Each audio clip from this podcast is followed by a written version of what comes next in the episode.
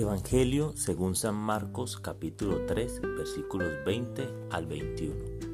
En aquel tiempo Jesús llega a casa y de nuevo se junta tanta gente que no los dejaban ni comer.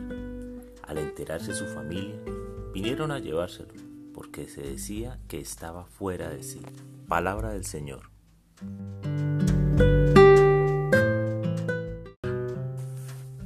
Hola mis amigos.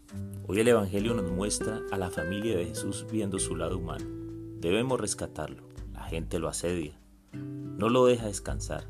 Y parece que a él no le importa. Se pasó de sus límites. ¿Conoce usted a personas apasionadas y comprometidas con su causa, con su proyecto de vida?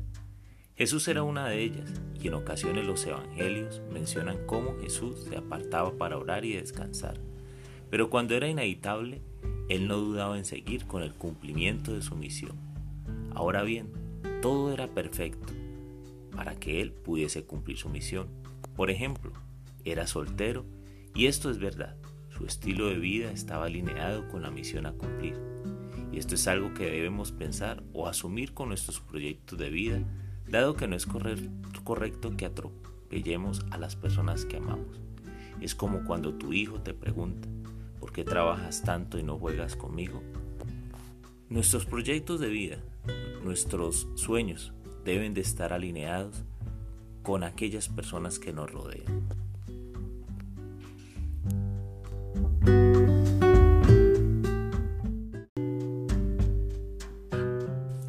Señor Jesús, hoy quiero pedirte perdón a ti, pero también perdona a mi familia por las veces que los he atropellado con mi proyecto de vida y no los he incluido a ellos.